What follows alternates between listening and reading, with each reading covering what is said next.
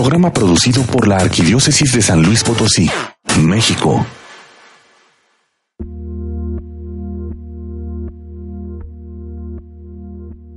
Señor Dios nuestro, tú nos has elegido para ser tus santos y tus predilectos. Revístenos de sentimientos de misericordia, de bondad, de humildad, de dulzura, de paciencia. Ayúdanos a sobrellevar los unos a los otros cuando tenemos algún motivo de queja, lo mismo que tú, Señor, nos has perdonado. Sobre todo, danos esa caridad que es el vínculo de perfección, que es la paz de Cristo brille en nuestros corazones, esa paz que debe reinar en la unidad de tu cuerpo místico, que todo cuanto hagamos, en palabras o en obras, sean en nombre del Señor Jesús por quien sean dadas gracias a ti, Dios Padre y Señor nuestro. Amén. Amén.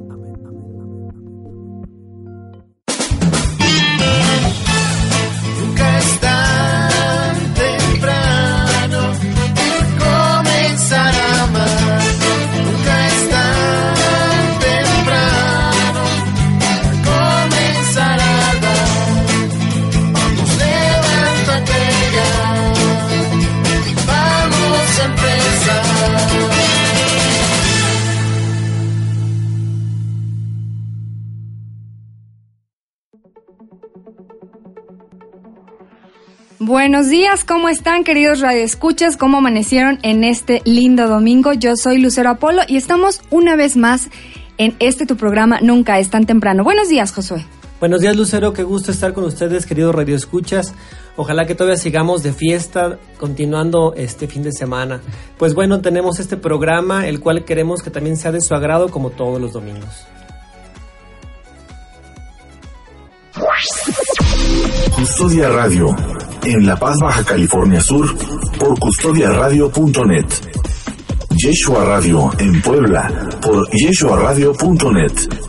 Máxima FM en Perú, a través del 87.9 de FM. Radio Clamor en Nueva York, por radioclamor.com. Radio Querigma en Atlanta, Georgia, a través de radioquerigma.net. Radio Luz de Cristo en Nueva Jersey, a través de radioluzdecristo.com. Radio Nosara en Costa Rica, a través del 1040 de AM y radionosara.com. Radio Siervos Misioneros en Villahermosa, Tabasco, a través de radiosiervosmisioneros.net. Radio Vida en Abundancia en Washington, por radiovidaenabundancia.net. Radio Fe Latina en Guatemala a través de radiofelatina.net.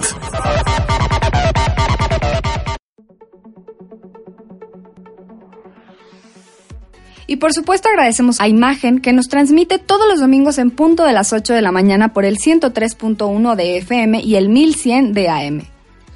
Les recordamos el teléfono en cabina 812-6714. Amigos, síguenos en el Facebook, así estamos como nunca está temprano. Ya saben que ahí pueden escuchar los programas pasados, algún tema que les haya gustado mucho pueden reescucharlo ahí. También pueden eh, mandarnos algún correo este, a nuestro correo de nunca es tan temprano hotmail.com. Eh, están todos los programas en la página, pueden hacer algún comentario y pueden mandar saludos también. Además, si ustedes quieren algún otro programa ya en un CD, pues comuníquense con la doctora Maripaz y seguramente se los podremos entregar en el mismo lugar donde entregamos nuestros premios, que por cierto recuerden que cada vez que llamen en, durante este programa van a tener un regalo sorpresa, así que no se olviden 812-6714. Y bueno, pues queridos escuchas, el tema del día de hoy va a estar muy bueno, ya que vamos a hablar acerca de la comunicación no violenta.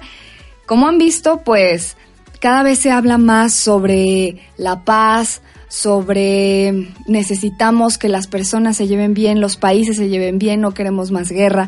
Y sin embargo, pues con la misma persona que tenemos al lado a veces nos la pasamos peleando y o con la o con nuestra familia, con nuestros vecinos, las personas con las que trabajamos.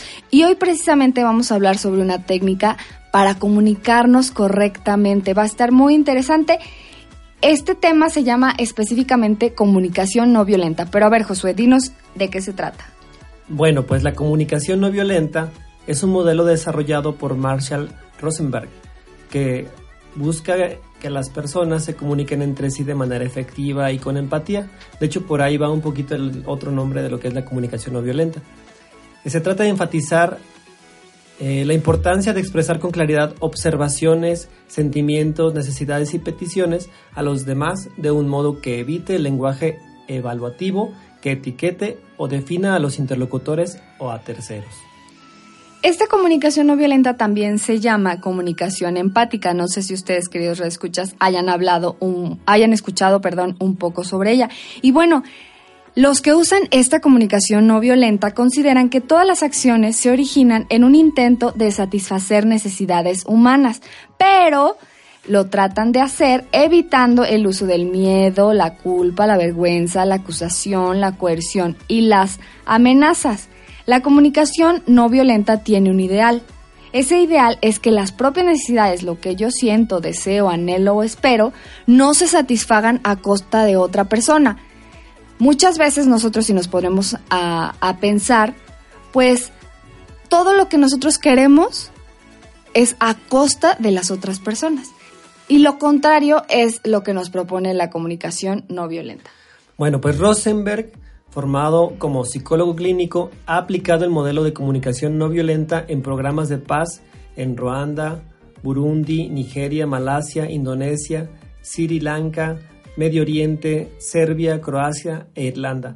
Y yo creo que si aquí en México se implementara o implementáramos todo esto de la comunicación no violenta, creo que sí empezaríamos a transformar México a partir de nosotros mismos y de los que nos rodean. Simplemente desde la manera en que hablamos en nuestros ambientes, ya llámese casa, trabajo, escuela, incluso con nuestros amigos, creo que nuestra comunicación sería mejor y, y los lazos que formaríamos serían más profundos. Y es que a poco no, queridos escuchas, cuando uno quiere hablar, tal parece que lo que uno dice pues no es entendido de la forma correcta y por eso hay muchísimos malentendidos y muchísimos problemas entre nosotros. Y bueno, si a ustedes les interesa este programa pues, y quieren compartirlo con los demás, llámenles para que puedan compartir pues los conocimientos que hoy vamos a adquirir. Así que vamos directo con nuestro entrevistado. Bueno, pues nuestra entrevistada del día de hoy es la psicóloga Anaelda Espinosa Martínez. Ella actualmente inicia el acompañamiento de los seminaristas de la etapa inicial en nuestro querido seminario de Cesano. También acompaña en la formación a los aspirantes y postulantes de la Orden de los Carmelitas Descalzos. Bueno, pues buenos días, Anaelda. Hola, buenos días, Josué. Buenos días, Lucero. Buenos días, Anaelda. Pues es un gusto tenerte aquí. Ella precisamente es quien nos da a veces un acompañamiento, unos, unas dinámicas muy buenas aquí dentro del, del equipo de Nunca es tan temprano y ya por fin nos va a compartir esto de la comunicación no violenta en este programa. Y bueno, yo creo que para empezar, para ustedes, ¿qué es la violencia? Pues mira, primeramente tenemos que diferenciarlas a una conducta de enojo. El enojo es un sentimiento natural en todos los seres humanos y sirve para algo, está hecho para poner límites y para marcar de alguna manera lo que nos gusta y lo que no nos gusta que pase con nosotros o en relación con los otros. Pero la violencia es algo aprendido son conductas donde hay destrucción y una persona de alguna forma se somete a la otra a través de palabra o de acción. Entonces, lo primero que tenemos que tener bien claro es que yo no nací siendo violenta, yo aprendí a ser violenta a través de modelos en casa, modelos sociales o también cuando hay una necesidad que está viva en mí y no está siendo satisfecha. Entonces actuar violentamente es una manera trágica y dramática de hacerte entender algo que yo quiero, algo que yo necesito y no tengo otra manera que hacer que sometiéndote o coercionándote o humillándote. Eso lo vamos a entender como violencia. Ana, el ahorita dijiste que el enojo es parte de nosotros. Sí. Es una parte pues negativa dentro del ser humano y por esto también que, que las preguntas incluso, por ejemplo, de que si existe el mal en el mundo, decimos, no, pues sí existe. Entonces, ¿cómo es posible que haya paz, que haya bondad en el mundo si existe esta parte, incluso el enojo dentro de nosotros? ¿Es posible un mundo sin violencia entonces? Es posible un mundo sin violencia, José. Lo que no es posible es no tener enojo. Es un, es un sentimiento y nosotros entendemos los sentimientos no desde una ética convencional de positivos y negativos. Los sentimientos están ¿sí? Ni la tristeza es buena ni es mala. No, no tiene una connotación positiva o negativa, ningún sentimiento ni la alegría, porque dependiendo desde dónde lo veas, adquiere su, su capacidad de sentir agrado o desagrado. Entonces la violencia, al contrario, la violencia yo la voy a ejercer porque a mí me la enseñan que es la manera que tengo para someter a la, a la otra persona y hacerme cargo de una necesidad. Es posible cuando yo aprendo que hay conflictos. Un conflicto se da cuando hay un choque de necesidades. Yo, Anaela, quiero una cosa y Lucero quiere otra. Vamos a suponer que Lucero quiera hacer mermelada de naranja y yo quiero jugo de naranja y nada más hay cuatro naranjas. Nos vamos a pelear porque ambos queremos que se haga Lucero la mermelada y yo el jugo de naranja. Eh, cuando yo me doy cuenta de que el otro tiene necesidad, cuando Lucero tiene una necesidad y cuando yo tengo una necesidad, pues va a haber un conflicto. Y por eso hay reacciones violentas, porque yo me quiero salir con la mía. Lo que se hace entonces es tratar de hacer una negociación donde Lucero haga su mermelada y yo haga mi jugo de naranja. Lo lógico es decir, bueno, son cuatro naranjas, dos para Lucero y dos para mí. Pero no, porque no se haría más que poquita mermelada y medio vasito de jugo. Claro. Entonces, cuando yo veo que si lo que Lucero quiere es hacer una mermelada nada más y yo el jugo, pues yo me quedo con el jugo. Para hacer una mermelada no se necesita el jugo de la naranja. Y yo le dejo la, el gabazo a Lucero para que ella, con, ella haga su mermelada con eso. Eso es hacer justicia y eso es evitar conductas violentas. Entre países, si yo me doy cuenta qué necesidad tiene el otro país, que es causa del conflicto, y yo me doy cuenta qué necesidad tengo y lo aprendo a dialogar y aprendo a negociar, se acaba la violencia. Como les comentaba, no tiene que ver con los sentimientos y aparte sí es aprendida. Y entonces si nosotros aprendemos a ser violentos, no nacemos siendo violentos, pues ¿Qué propone esta técnica para comunicarnos no violentamente? Mira, ante todo, reconocer la presencia de la otra persona. Es importante hacer conciencia de que ustedes existen. Y cuando digo ustedes es que hay algo más que yo. Entonces me tengo que hacer a un lado, tengo que dejar de ser egocéntrica y egoísta para estar en relación con la otra persona. Eso es lo primero que tengo que ver y que me tiene que quedar claro. Lo que propone la técnica entonces es que cuando empieza a haber un conflicto, yo lo observo, lo describo tal como está pasando, sin emitir ningún juicio. Después expreso el sentimiento que me arroja lo que yo estoy observando. Después expreso la necesidad que hay detrás de ese conflicto y por último hago una petición. Son cuatro pasos nada más. A ver, con un ejemplo yo creo que quedará más claro. Pues sí, fíjate, imagínate. Yo ahorita voy a llegar a la casa, son las 10 de la noche y veo la casa toda desordenada, los platos sucios, las camas sin tender y veo a mi hijo muy feliz jugando el Nintendo automáticamente yo voy a emitir un juicio y voy a decirle a mi hijo, qué desordenado, yo vengo de trabajar, qué desconsiderado eres con tu madre y con tu padre. Y bueno, ya les hicimos un teatro a los niños. Ellos, él, mi hijo, siente que yo estoy enojada y ¿qué va a hacer? Me va a contestar.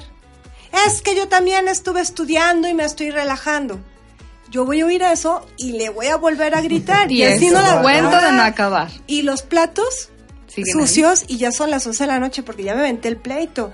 Y la cama sucia y destendida porque ya me aventé el pleito. Ninguna de las dos necesidades se satisfacen y eso sí, ya fui a la cama muy enojada con mi hijo. Y ya le dije que era un desconsiderado y ya lo hice sentir culpable. ¿Sí?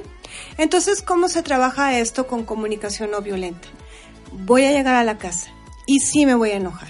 Realmente me voy a enojar porque vengo del trabajo, no vengo del cafecito ni del cine. ¿Qué es lo que hago primero? Me enfrío, me relajo y me hago caso al sentimiento que está vivo, en este caso de enojo, porque está tirada la casa.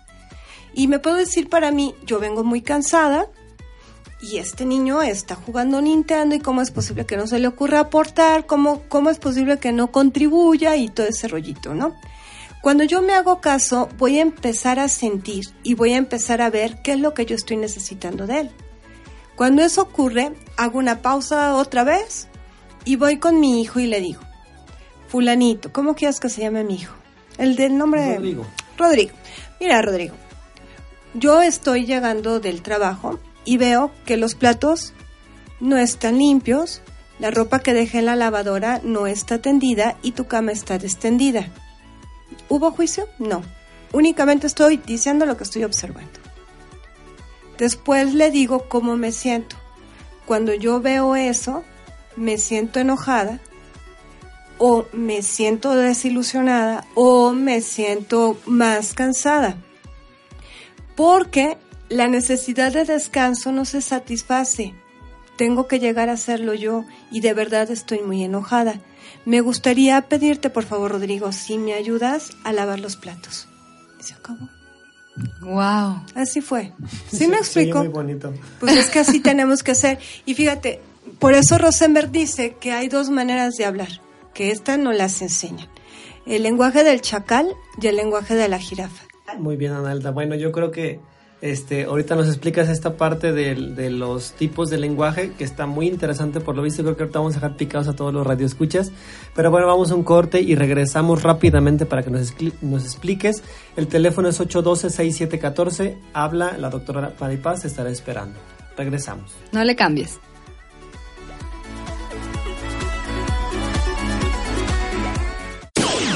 Estás escuchando Nunca es tan temprano. Ya estamos de regreso. Nunca es tan temprano.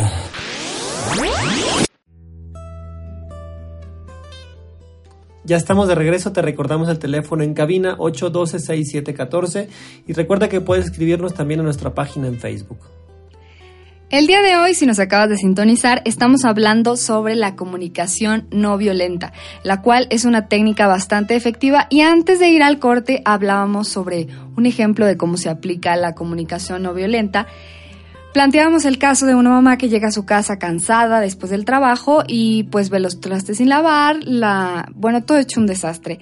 Y pues está el hijo jugando videojuegos, entonces la forma de aplicar la comunicación no violenta sería pues primero calmarme, escucharme y posteriormente Y posteriormente observo y digo lo que estoy observando sin emitir un juicio hacia el otro. o sea, Sí. sin decirle eres un flojo, eres un desordenado, no. Sí, eso no.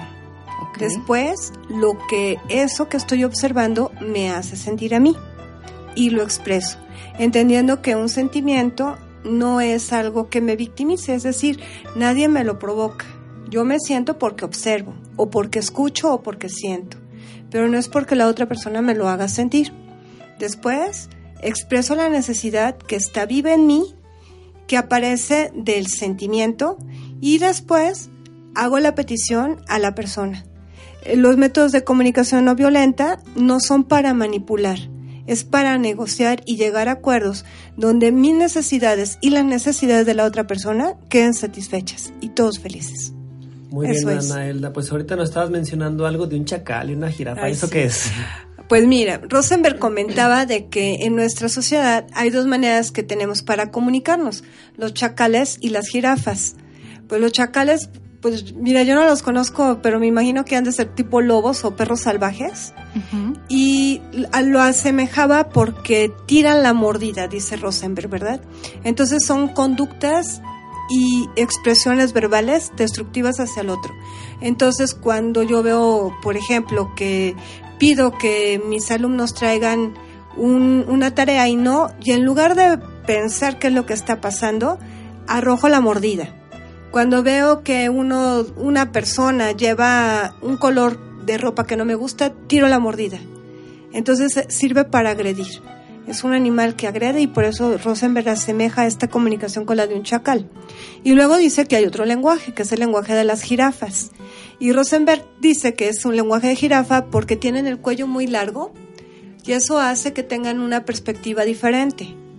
Que como son herbívoros, tienen los ojos en una posición estratégica para ver panorámicamente y sobre todo dicen que tiene el corazón es de los mamíferos que tienen los corazones más grandes Entonces, hablar como jirafa es tener una perspectiva diferente del conflicto para poder hablarte con el corazón y escucharte con el corazón. Que eso es lo que justamente rompe la violencia. ¿Sí? Cuando, cuando te hago saber, Josué, cuando te hago saber, Lucero, que sí me importa lo que está pasando entre nosotros. Y no te quiero gritar, que me importa más la relación y voy a cuidar más la relación que tengo contigo o con mi hija o con mi alumno que si están los trastes sucios o no. Me explico. Esto es lo bonito y esto es lo bello que tiene la comunicación no violenta. Ayuda a hacer puentes entre tú y yo y de corazón a corazón. No nada más es mucho hablar, es de veras tocar sentimientos y los sentimientos más profundos, ¿Para qué? Para crear un ambiente de confianza donde tú me puedas hablar de lo que necesitas y vemos si yo puedo hacerme cargo de eso o ayudarte a que tú te hagas cargo de eso. De eso se trata la comunicación no violenta. Rosenberg trabajaba, como comentaban en la introducción, en situaciones de guerra, negociando las dos partes.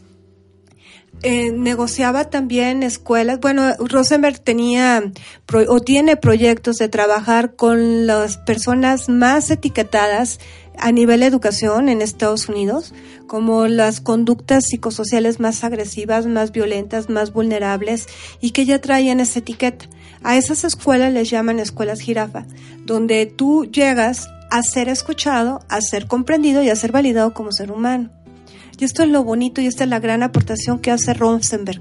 Y es empática porque aprendo a ponerme en tus zapatos, a ver cómo estás percibiendo tú las cosas y cuando yo entiendo tu punto de vista y cuando yo entiendo qué es lo que está de atrás de, de, tanto grito, de tanta tristeza, automáticamente se abre el canal de comunicación que me permite acercarme a ti y entre los dos resolver un conflicto, ya sea de Lucero o de Josué o el mío propio.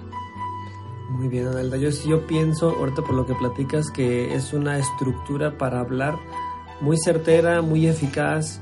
Eh, pues yo creo que sin duda, sin equivocarse, pueden llegar a, a, comunicarse sus necesidades y a cubrirlas perfectamente. Claro. Nada más que a mí se me hace desde la primera parte un poco difícil, por, sobre todo porque vemos o hay muchas personas muy viscerales.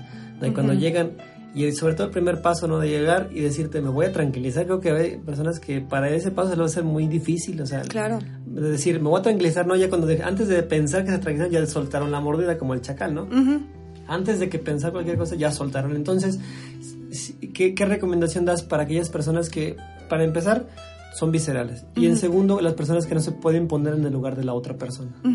Mira, es, práctica y es ejercicio. Y todo se puede con la voluntad, ¿no? Para empezar, las personas que son muy viscerales van, van a aceptar que ese es su lado bajo, como le dicen, el lado de oportunidad, ¿no? Donde yo tengo que aprender a hacerlo como cuando era niña aprendí a hacer del baño, va a ir a ir al baño. Cuando yo logro el verdadero control de esfínteres es cuando yo digo, necesito ir al baño ahorita y no me hago ahí, me espero hasta llegar al baño y en el baño hago un, procedimiento mecánico para hacer de, este, de mis necesidades fisiológicas en un lugar específico, no en cualquier lado. Emocionalmente también tenemos una vejiga donde vienen sentimientos que no nos causa agrado, que es lo que tú llamas negativos, por ejemplo el enojo, la tristeza, pero tengo que aprender que no en todos lados se hace el llanto y no en todos lados se hace el grito. Entonces lo contengo para poderlo manejar. ¿Esto cómo lo vamos a lograr? Con práctica, no hay otra. Saber que hay situaciones que me van a hacer enojar y que la otra persona no es responsable. Me voy de mi enojo, pues quiero decir, claro, de lo que hace, claro que sí, pero de mi enojo no. Entonces me retiro tantito y ahí le doy rienda suelta a mi enojo le doy rienda suelta a mi desesperación y, puedo gritar, y, pero no agrediendo a la otra persona. Yo en privado no me lo voy a evitar. Solamente me voy a escuchar o solamente voy a explotar, pero en una situación donde no le ponga peligro a nadie. Por decirte algo, le, este, es bueno ir a, a, por ejemplo, al baño y tomar una toalla y hacerla rollito y como si la estuviéramos exprimiendo. Es bueno también de pronto gritar. Lo que pasa es que, fíjate, eso ya será tema de otro capítulo. Nos dan mucho, mucho miedo los sentimientos. Los sentimientos básicos son cinco. E, y le dicen matea, es la matea gestalt, y dicen que es el miedo, la alegría, la tristeza, el enojo y el amor.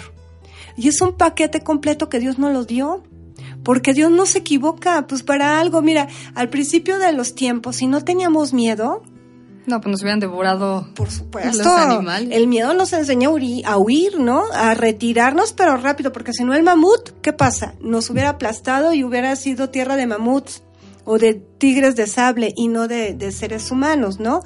La tristeza también tiene una función, es el arte de soltar. Y me da mucho miedo sentirme triste, pero realmente me recompone, me restituye. Cuando lloro, mi cerebro se desinflama por una pérdida, ¿no? Por eso es el arte de soltar. Cuando tengo, eh, ¿cuál otro? El enojo, pues me sirve para marcar límites, para no dejarme pisotear por la otra persona. Entonces, si te fijas, en su sabiduría Dios hizo el enojo. Y hay muchos pasajes de Jesús donde nos muestra que tuvo miedo, que se sintió triste, que estaba enojado, que estaba alegre. Entonces, ¿por qué decimos que son malos si él también los vivió? Me explico. Nos han enseñado a, tenerles miedo por la intensidad, por esta visceralidad que, tú comentas. Eh, y por lo tanto a no escucharlos. Y cuando yo no los escucho, derribete, no sé qué estoy necesitando. Entonces hay necesidades que son básicas, hay necesidades que son sociales y hay, hay necesidades que, soy que son trascendentes. Y tienen una escala, ¿no? Las, las urgentes son las biológicas, que tienen que ver con comer, con respirar.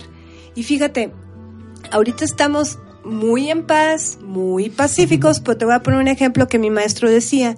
Si ahorita en San Luis hay una cuarentena y nos cierran aquí donde estamos grabando. Nada más hay un cuarto de agua. Nos vamos a matar por el agua. Nada de comunicación no violenta. ¿Por qué? Porque es necesario y es importantísimo sobrevivir. ¿Sí?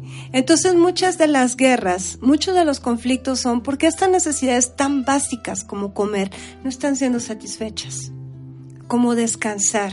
porque nos peleamos tanto con los esposos? Porque necesito descansar y mi esposo no quiere contribuir a que yo descanse. Porque mi hijo ve que voy llegando cansada y no quiere contribuir a mi descanso y por eso me enojo. ¿Sí? Pero como no tengo manera o no sé cómo hacerle, grito, agredo, golpeo y países o ciudades o estados se pelean y hay revoluciones a veces hasta inútiles. ¿Sí? Muy bien, Anel. Entonces, por lo que entiendo, eh, ver red escuchas, no se vale decir, este, así soy y ya no voy a cambiar. Es que ya soy muy grande de edad y ya no, ya mis, mis neuronas no dan para cambiar. ¿Esos son pretextos o es también se vale? No, lo que pasa es que son mentiras. A ver, todo el mundo cambia. Sí, no, no hay persona que no cambie. A ver, mira, tan, Josué, tú no eres el mismo de hace tres años porque estás viendo cosas diferentes, porque estás leyendo cosas distintas, porque estás platicando con personas y cada persona de alguna forma te está transmitiendo algo. sobre todo las experiencias. Las experiencias. Y positivas.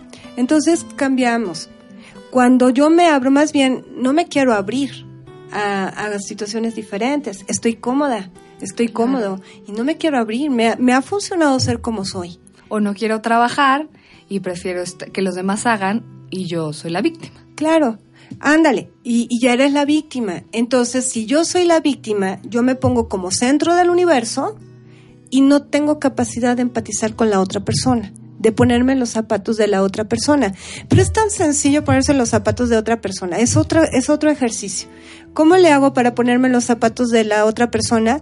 Pensar, así me gustaría que me trataran.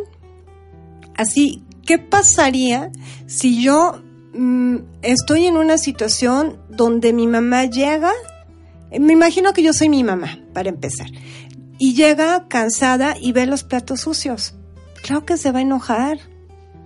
Entonces empatizar no, no es así como algo muy complicado, nada más es dejarme tocar por la realidad del otro. Es querer estar en el corazón de la otra persona. Se me ocurren dos virtudes, la humildad y la paciencia. Ándale pues eso te da la empatía, yo creo, un poquito. Sí, yo creo que sí. la, la paciencia para aceptar que el otro es como es y para entender que yo soy como soy, ¿verdad? Y que él y yo estamos en proceso de cambios. Y la humildad, ¿qué es esto? De decir, soy así y soy perfectible. Y soy proceso, y soy camino, y soy destino. Y puedo ceder, y el otro, no, que el otro sea menos importante o más importante, sino que necesitamos, somos iguales y podemos empatizar y podemos cubrir nuestras necesidades. Claro, porque lo que te pasa a ti me pasa a mí. Los humanos nos pertenecemos, pues. Y aparte lo que todo el mundo ha estado en situaciones donde se enoja. Todo el mundo sabe que se siente estar enojado.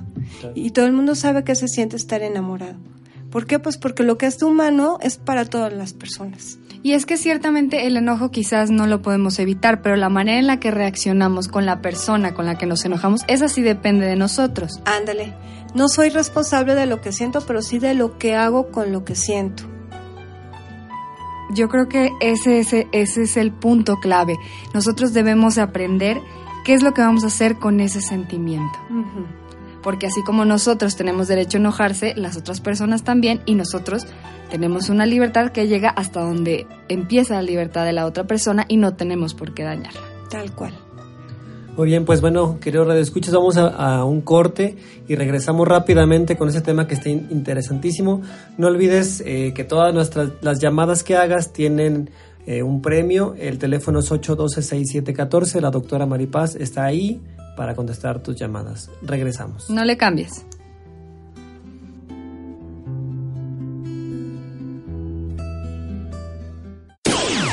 Estás escuchando Nunca es tan temprano. Sigue con nosotros. Estás en Nunca es tan temprano.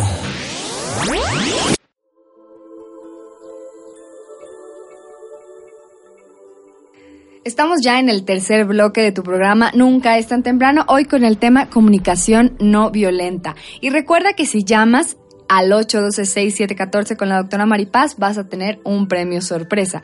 Y si quieres escuchar este u otros programas en repetición, puedes pedir el CD aquí en cabina o si no, puedes encontrar el programa en Facebook. Muy bien, pues Anael, de ahorita de los pasos que nos diste, el primero, como vimos que es muy difícil, pero yo creo que no es imposible, pues podemos realizarlo, ¿no? El, mantenernos eh, un poco fríos, enfriarnos, decías tú, vamos a enfriarnos para poder eh, ponernos en el lugar de la otra persona, ver nuestras necesidades, ver la necesidad del otro. Pero bueno, el siguiente punto, ¿cómo podemos observar sin juzgar? Para observar sin juzgar tal cual. Mira, también Dios hace paquetes completos y nos da ojos, nos da inteligencia, nos da oídos y nos da capacidad nada más para decir lo que es los juicios son mis interpretaciones de las cosas, que pueden o no pueden ser reales, ¿sí? Son interpretaciones. Cuando yo hago una observación tal cual, estoy viendo una caja de color amarilla, ya. Estoy escuchando que, que gritas cuando te pido que me ayudes, nada más. Cuando yo veo que tu ceño se, se arruga tantito, y tus ojos se llenan de agua y tu boca se tensa. Eso es observar. No le estoy diciendo, ya te enojaste, ¿verdad? ¿Verdad? ¿Verdad que ya te enojaste? No le estamos diciendo eso, nada más le estamos diciendo yo, únicamente lo que estoy viendo, lo que estoy escuchando y lo que me hace sentir, ¿sí? Y, y veo que cuando, cuando te hablo del tema, tu boca se cuelga tantito, tus hombros se echan hacia atrás. Me imagino que te sientes triste. Y no es un juicio, le estoy regalando un me imagino un sentimiento, sin decirle estás triste, que eso sería el juicio, sería una interpretación. Entonces, para la observación, solamente digo lo que estoy viendo, nada más. Y de ahí voy, ¿qué me hace sentir a mí eso que estoy viendo? O bien, si estoy en relación con el otro, cuando yo te veo con tus hombros hacia adelante y tu cabeza baja y que tus ojos se hacen chiquitos y se llenan de lágrimas, me imagino que te sientes triste. Por eso es importante la empatía, para que cuando estoy con el otro pueda imaginarme qué es lo que está sintiendo. Y de ahí vamos a la necesidad. La necesidad es una punción, una pulso, pulsión que me da en el organismo de agrado o desagrado. Es decir, hay necesidades que ya están satisfechas o que no están insatisfechas o que están insatisfechas. Las necesidades, como les comentábamos, van desde las básicas, como lo que es el hambre, lo que es dormir, lo que es descansar, lo que es divertirnos, las, todas las necesidades fisiológicas, el respirar, y son básicas, comida, alimento también, no, no recuerdo si ya las dije, pero esas son las elementales de todos los seres humanos. Después hay necesidades sociales que tienen que ver con mi relación con el otro. Por ejemplo, yo necesito sentirme validada, ¿sí? Y también necesito sentir respeto por la otra persona. Necesito que me ayuden, a eso le llamamos contribución. Y necesito cercanía, y necesito también sentir que estamos conectados de corazón a corazón y a eso se le llama vinculación. Y después hay otro tipo de necesidades que son más trascendentes, como buscar libertad, por ejemplo. No una libertad de, ay, quiero ser libre, una libertad que va en relación al espíritu, la necesidad de sentido de vida, de trascendencia, de estar con Dios, de espiritualidad profunda. Esas también son necesidades y las satisfacemos o no las satisfacemos. Entonces, cuando, cuando yo veo el sentimiento, detrás del sentimiento va a haber una necesidad. Por ejemplo, este, si el sentimiento es vuelvo al ejemplo de, del niño que tiene la casa tirada. Y si mi sentimiento es enojo porque la casa está tirada, ¿qué necesidad no se ve satisfecha? descanso. Descanso. Y eh, socialmente de contribución. Yo sí quiero que mi hijo me ayude, que contribuya, ¿sí? Y eso es lo que me hace sentir enojada.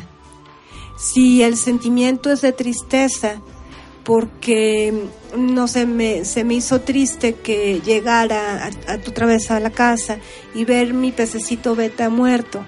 Me da mucha tristeza. ¿Qué necesidad no está satisfecha? No, ese es un sentimiento de pertenencia, ¿verdad? Me pertenecía y ya no está mi pececito. Y eso me pone triste. Entonces, cuando nosotros comprendemos a la persona y le hablamos de esta manera, o me comunico yo de esta manera, nos queda más claro de qué es lo que estamos hablando. Y ahora sí, de ahí ya hago una petición. Y vuelvo al ejemplo del hijo con los platos sucios. Eh, veo los platos sucios, me enojo, necesito que contribuyan, necesito que validen mi autoridad como mamá y pido. Y lo que pido se hace a través de cosas que sí se puedan hacer y nada de chantajitos, ¿sí? Entonces nada más pido de también igualmente de manera objetiva, lava por favor los platos. Y así sería. ¿Sí? Ahora, eh, este, pues la necesidad de, de pertenencia del pececito, pues no. Pero a lo mejor yo puedo hacer una petición a mi hijo como decirle, ¿quieres llorar conmigo? ¿Quieres que te abrace? ¿Quieres sentirte este cerquita, quieres que enterremos a tu pececito, no sé, ¿verdad? Y al niño o el adolescente o el, o el esposo o el abuelito, quien sea, te van a decir sí o no. Y esa es la petición, que también no tenemos que confundirlo con una orden, ¿sí? Las órdenes se hacen o no se hacen. Las peticiones tengo que arriesgarme a que me digan no. Y se vale también. Entonces también este método de comunicación violenta es para pedir, no para ordenar. Por eso decía al principio, pues no se necesitan manipulaciones ni chantajes. Es pedir y cuando pido la respuesta posible es no.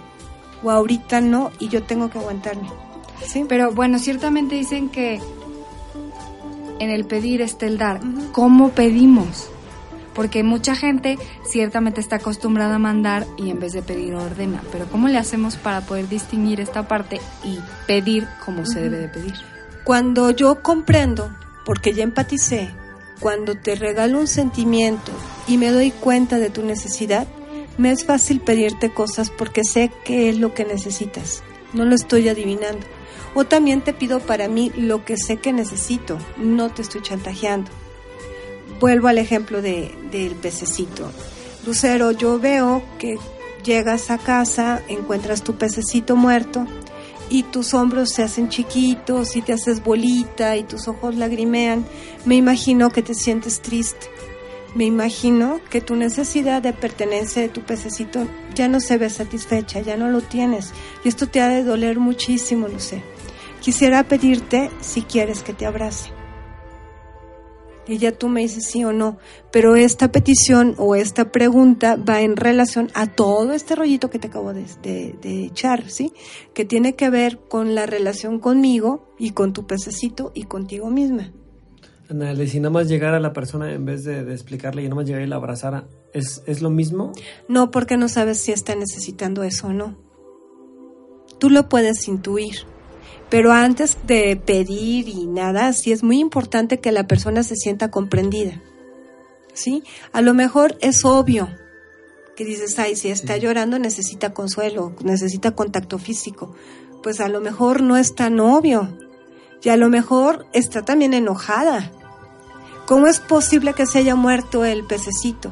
A lo mejor se siente culpable. Es que no le di de comer por eso. Entonces no podemos saber hasta no comprender a la persona y no podemos ofrecer ni dar una ofrenda si primero no comprendemos. Y yo creo que estos errores básicos, ¿eh? y, son los que la comunicación también le impiden. A lo mejor sí me siento confortada por un ratito por tu abrazo, Josué, pero no era lo que necesitaba. Realmente quería que me escucharas, que sí me siento culpable. Siento que yo lo maté, que fue mi responsabilidad. Se me ocurre un ejemplo un poquito más claro, ¿no? Cuando fallece alguna persona, ¿no? Que llegamos, la persona está de negro, estamos hablando de la, de la celebración de, del difunto, etcétera y vemos a la persona llorando con los hombros, como tú dices, y triste. Nosotros lo que llegamos y suponemos que está triste y llegamos y la abrazamos, le decimos ánimo. Cuando lo último que quieres oír es un ánimo, ¿no? Entonces, mejor, mejor esto sí serviría mucho decirle, oye, pues supongo que estás triste por la pérdida, etcétera. Yo creo que ahí sí funcionaría un poquito más esta, esta parte del, del ejercicio que dices, ¿no? Y a lo mejor para los radioescuchas que tengan un, un poquito más claro este ejemplo, en situaciones este, pues más palpables en cuanto a algo más real, lo que a muchos nos ha... Eh, hemos perdido a un familiar y cuando llegan dicen ánimo, pues como que, no, pues mejor ni hubieras venido, ¿no? claro. Gracias por participar. Ajá, entonces a esta persona le puedes decir, ¿en qué te puedo ayudar? ¿Puedo ser útil? ¿Quieres hablar de esto? Así es. ¿Verdad? Me imagino que estás atormentado, que te sientes muy triste. ¿Te gustaría hablar de esto? Tu necesidad de pertenencia no se ve satisfecha. Perdiste a alguien importante para ti. ¿Sí? ¿Quieres hablar de esto? Y ya te dirán, no, ahorita no. Ok, yo estoy a tus órdenes cuando tú quieras. Y la otra parte que dices tú, la empatía, no. O sea, creo que serviría bastante a aquellas personas que van a los funerales ponerte en el lugar de la otra persona. ¿Qué es lo que te gustaría escuchar? Y creo que ahí entenderíamos que las palabras que normalmente decimos no son las más óptimas, ¿no? Entonces, si se te murió alguien, pues ¿qué esperas de la gente que viene contigo, ¿no? Esa parte de la empatía es básica, yo creo. Lo que necesita esa persona eh, justamente es que saber que alguien está comprendiendo que me está doliendo mucho, ¿verdad? Y que, y que no hay manera de que esto fluya. Y que sí necesito a lo mejor un abrazo, pero desde la comprensión me sabe mejor ya que sé que me estás comprendiendo, no que te estás compadeciendo de mí o teniendo lástima de mí. Así es. Vaya, yo creo que esto es muy, muy interesante, Naelda, y sobre todo, yo creo que cada uno de nosotros podemos lograrlo siempre y cuando tengamos las ganas, querramos trabajar y lo practiquemos, porque como tú dices, no, no se da de un día para otro, hay que practicarlo. Y pues desgraciadamente se está por terminarnos este, este tiempo de la entrevista, no sin antes eh, quisiera que nos compartieras una pequeña conclusión y nos, nos repitieras estos cuatro pasos de la comunicación no violenta. Entonces, comunicación no violenta sirve para establecer puentes de corazón a corazón. Sí, entre personas, la relación entre personas, que sería lo más importante, aprender a satisfacer necesidades a través de una negociación y evitar así conductas violentas. Son cuatro pasos los que propone Rosenberg con uno preliminar que sería la autoempatía, que es cuando yo me escucho lo que me está pasando. Después sería la observación sin juicios de lo que de la situación, el sentimiento que me está reportando eso que estoy observando o eso que estoy viendo cuando es relación con el otro, la necesidad satisfecha o no satisfecha y la petición que voy a hacer. Eso es hablar como jirafa. Muy bien, Anaelda. Creo que nuestros radioescuchas están muy interesados por saber un poquito más del tema. ¿Dónde podrían ellos encontrar este, esta comunicación no violenta? ¿En algún libro, en alguna página? O si quieren contactarte, ¿cómo le pueden hacer eso? El autor de este método se llama Marshall Rosenberg. Eh, y les doy mi correo. En San Luis está promoviendo todo lo que es negociación de conflictos. Es, mi correo es Ana Esmar. Ana e S Mar. Arroba mar de mar, agua. ajá, es que es Ana Espinosa Martínez, ¿no? Ah, bien. Ana es Más mar, fácil. ajá, eh, arroba gmail.com. Ahí les doy información hasta dónde estudiar esto, ¿eh? pero es interesante de verdad y cambia la vida, sobre todo transforma a las personas. Pues creo que a nuestros hermanos seminaristas que están ahí eh, estudiando para ser sacerdotes, tanto los carmelitas como los de nuestro seminario diocesano, les va a ser muy útil tu ayuda, Anaelda. Gracias. Y sobre todo a nuestros queridos radioescuchas. Muchísimas gracias. Gracias a ustedes. Y te- esperamos tenerte próximamente con otro tema, como tú sabes, pues muy interesante. Gracias. Lucero. Te recordamos el teléfono en cabina 812-6714, nuestra página en Facebook. eh, nunca es tan temprano, así nos encuentras, haznos comentarios, haznos tus saludos, tus llamadas, sabes que son bienvenidas. Vamos a un corte comercial y regresamos para escuchar la última parte de tu programa Nunca es tan temprano. No le cambies. Estás escuchando Nunca es tan temprano. Ya estamos de regreso. Nunca es tan temprano.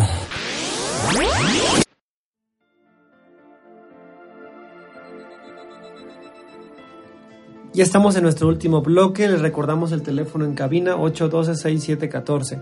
Nuestra página en Facebook, Nunca es tan temprano. Este programa sí que ha estado muy interesante, así que si tú lo quieres en CD, llámanos 812-6714 y te lo proporcionaremos. Bueno, ahora vamos con el melodrama evangélico y dice luces. Micrófonos y, Y acción. acción.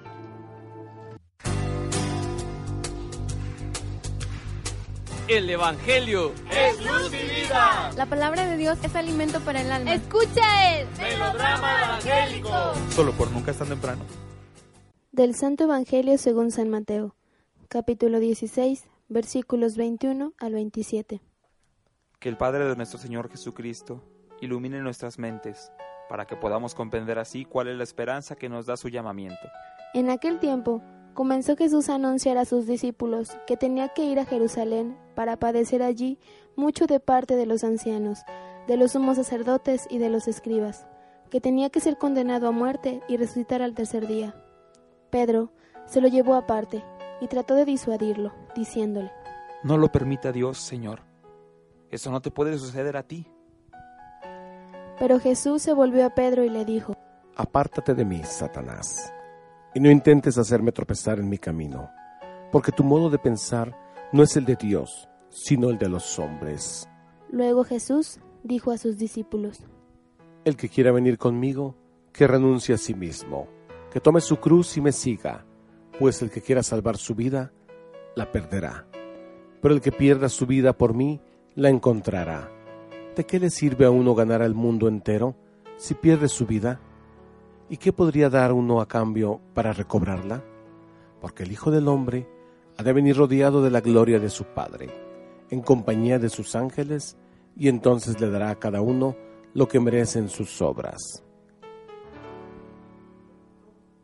Para nuestra reflexión,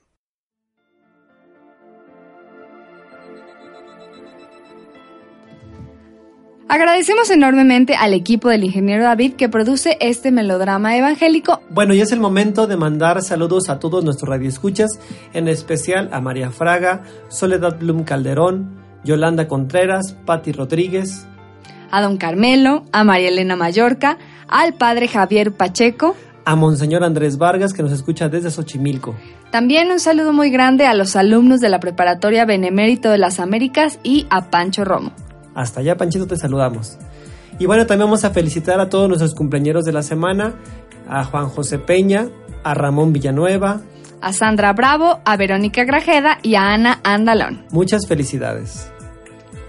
Queridos escuchas, hemos llegado a la parte final de este programa Nunca es tan temprano, no sin antes agradecerles enormemente que nos hayan acompañado a través de esta hora. Bueno, les seguimos insistiendo que hagan oración por todo nuestro presbiterio, por todos los sacerdotes que día a día entregan su vida por, por Cristo, que están haciendo oración por nosotros y, ¿por qué no, nosotros hacer oración por ellos? Recuerden la campaña que tenemos de Adopta un sacerdote. Si tienes algún sacerdote del cual tú conozcas, sepas su vida o sabes que está en momentos difíciles, es momento de hacer oración por él. Todos los días puedes hacer una oración, una jaculatoria, ofrecer una misa o una comunión. Recuerda que la oración es muy poderosa y nuestros sacerdotes requieren de nosotros. Y por qué no, también hay que orar por las vocaciones sacerdotales y religiosas que en estos momentos son muy necesarias. Y por supuesto hagamos oración por don Carlos Cabrero, que es el arzobispo cabeza de nuestra diócesis. Yo soy Lucero Apolo y recuerda que tenemos el próximo domingo una cita en punto de las 8 de la mañana por el 103.1 de FM. Yo soy José Alejandro Valderas y como siempre es un placer estar aquí con ustedes. Nos escuchamos en la próxima emisión y que tengan una excelente semana. Dios te bendiga. Hasta la próxima.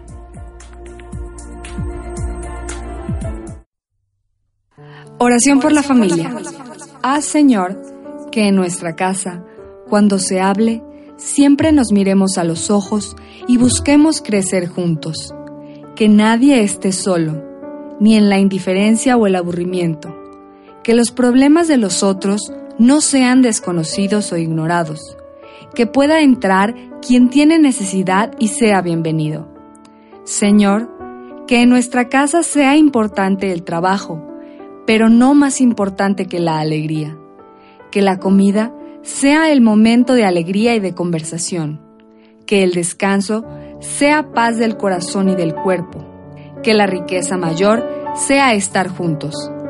Señor, que en nuestra casa el más débil sea el centro de atención, que el más pequeño y el más viejo sean los más queridos, que el mañana no nos dé miedo, porque Dios siempre está cerca, que cada gesto esté lleno de significado, que te demos gracias por todo lo que la vida nos ofrece y tu amor nos da. Señor, que nuestra casa sea el lugar de acogida, como la casa de Marta, María y Lázaro en Betania. Amén. Agradeciendo al Señor su presencia entre nosotros durante 160 años, queremos ofrecerle lo mejor de nuestro corazón y de nuestra vida. Por eso estamos invitando a todos los católicos a que se unan a nosotros a la magna celebración que tendrá lugar el día 19 de septiembre en el Estadio de Fútbol Alfonso Lastras coronaremos la imagen de, la, de Nuestra Señora de la Expectación y le pediremos al Señor que nos siga bendiciendo y que siga caminando con nosotros a lo largo de la vida. Los esperamos, no falten, desde las 3 de la tarde estará abierto el estadio, habrá alabanza, oración, rosario, a las 5 será una hora santa y a las 6 la misa en la que coronaremos la imagen de nuestra Madre Santísima en su advocación de Nuestra Señora de la Expectación. Los esperamos los radioescuchas a sintonizar el próximo domingo. Este es tu programa Nunca es tan temprano.